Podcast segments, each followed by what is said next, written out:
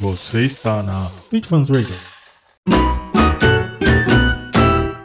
Chegamos ao último bloco desse episódio de Como economizar combustível. Falaremos aqui sobre manutenção do seu veículo. Em geral, você leva o seu veículo para fazer manutenção, assim espero. Costuma verificar e trocar óleo, filtros de ar do motor, filtro de óleo e filtro de combustível. Também costuma verificar as velas, as bobinas e nos motores que pedem você costuma fazer a regulagem de válvula conforme a montadora especifica no seu manual. Porém, alguns itens não são feitos corriqueiramente por muitas mecânicas particulares ou mesmo pela concessionária ou auto center. Alguns itens que vou relacionar a seguir influenciam diretamente no consumo de combustível e muita gente desconhece desse fato. E portanto, ninguém faz isso como itens de revisão, apenas como itens de correção primeiro item que você deve verificar, principalmente se você faz um trajeto mais urbano, com trânsito bem pesado, você deve verificar a TBI ou corpo de borboleta, verificar se ele não está sujo. Se ele estiver sujo, fazer a devida limpeza do corpo de borboleta ou TBI.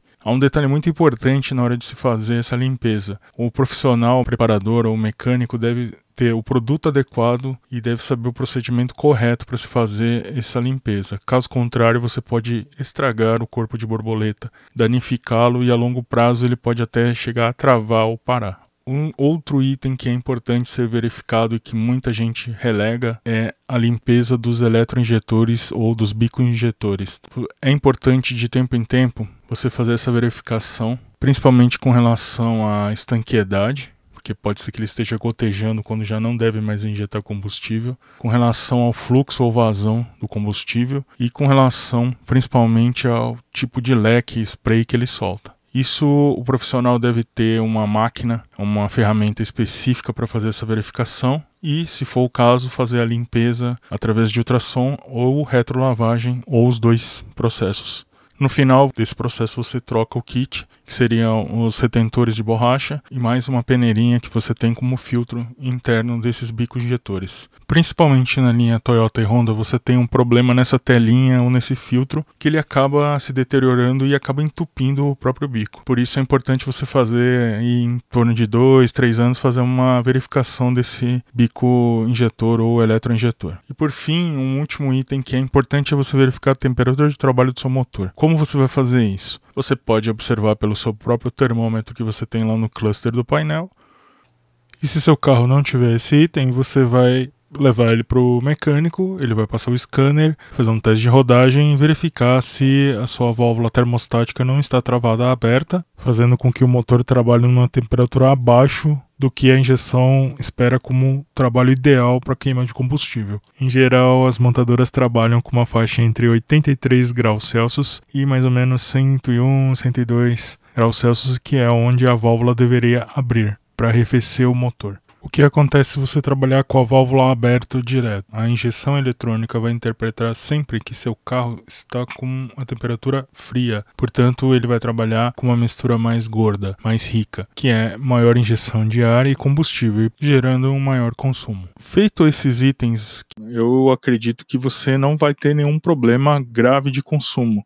Então, a parte do seu carro vai estar em ordem para que o consumo seja o que é esperado, o que é divulgado pela fábrica. Algumas coisas extras aí para concluir esse episódio podem também contribuir num consumo maior do carro. Por exemplo, você levar o chamado peso morto. Você leva lá no seu porta-mala, metade do seu porta-mala está ocupado com roupas, com brinquedos do seu filho, com ferramentas para o seu carro que não são necessárias no dia a dia, ou com materiais esportivos.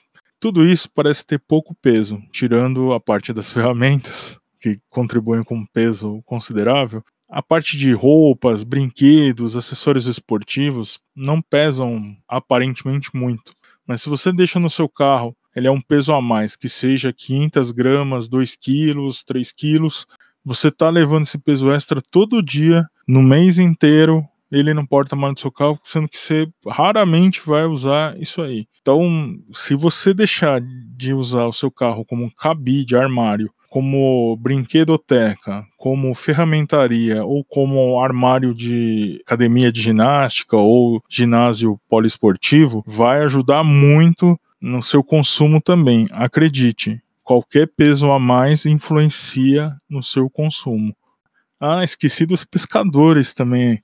Vai um abraço pro meu amigo Jorge, Jorge Japa, na pescaria firme e forte sempre. Mas você também deixa lá seus apetrechos de pesca, sua vara de pescar, por mais leve que eles pareçam, é um peso que você está levando a mais. Pô, mais 2, 3 quilos, Hiro, isso afeta mesmo o consumo de combustível? Bom, se você pensar consumo anual, afeta e bastante. Então, é importante você pensar que mesmo pequenas ações podem reverter aí a longo prazo numa grande economia de combustível e o seu bolso agradece. Bom, pessoal, a gente vai encerrar esse episódio. A gente dividiu em três blocos, tá? Sobre como economizar combustível. Espero que tenha ajudado de alguma forma alguém que ouviu. Se já ajudou uma pessoa, eu fico bem contente. o objetivo aqui é sempre a gente bater papo e não só ficar uma coisa meio monótona, mas Tô esperando aí a pergunta de vocês, os comentários. E a gente está agendando aí para a gente fazer um, um bate-papo aí entre algumas pessoas. Também agradeço a audiência e a paciência de vocês. Estou tentando melhorar aí com os feedbacks que o pessoal tem dado sobre os episódios anteriores. Agradeço a todos. Até o próximo episódio. Tchau, pessoal. Muito obrigado pela sua companhia e pela sua audiência. E aguardamos você aí juntos no próximo episódio. Continue aqui na Fit Fans Radio, o seu podcast automotivo.